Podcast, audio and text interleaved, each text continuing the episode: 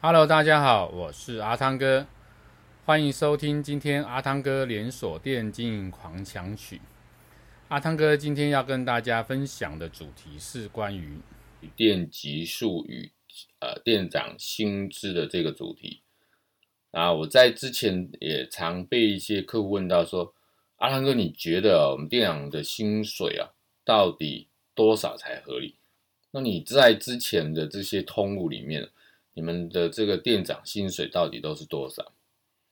呃，我觉得在不同业种跟不同的业态里面的呃店长的薪水啊，当然会有所不同。我们举例来讲好了，便利商店的店长的薪水跟这个超市店长薪水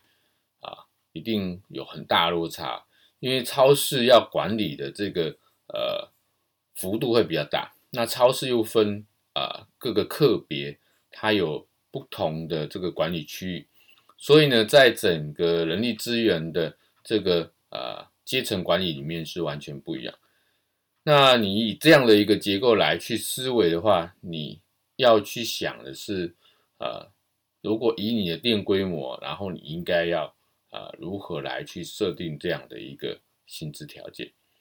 那我们撇开这个店规模不讲，另外来谈就是说，啊、那到底？我在同样我这体系里面，有的店长，呃，接的店可能他的频度频数也比较大，面积也比较大，那管理的人员幅度也比较大，啊，那有的店长呢，他所呃接的店可能频数面积没那么大，那管理人员也比较少。同样是在同一个体系里面呢，呃，因为不同的这个规模，然后呢，他的薪资。如果一样的话，那就会造成说，有店长一定心里会觉得说，啊，我今天管的比较多，我的规模比较大，但是我领的薪水就跟人家一样，那我干脆去接比较小的店呢。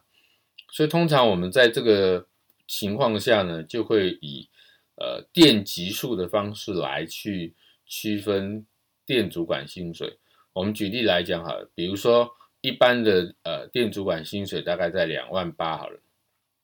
那如果今天，呃，是 A 级店，A 级店它的这个呃业绩也比较多，然后呢，这个呃管理幅度也比较大，好的情况下，它的薪资可能就在三万二左右这样的一个薪资。那你用这个店级数来去做比较，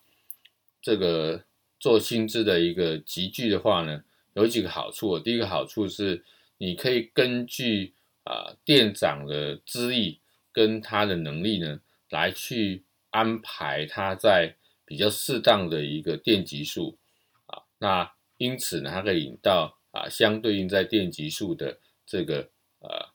我们所谓的薪资。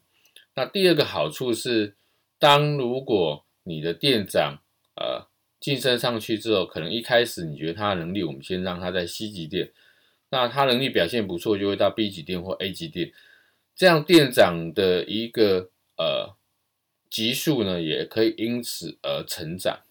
那你可以让你的店长啊、呃、慢慢慢慢成长到一个阶段，再往上一个阶层来去呃晋升，这是啊、相对好处。所以呢，在店级数对应这个店主管薪水里面，你要有一个结构来去对应。这是这一集跟大家分享的主题，欢迎您继续收听下一个主题，拜拜。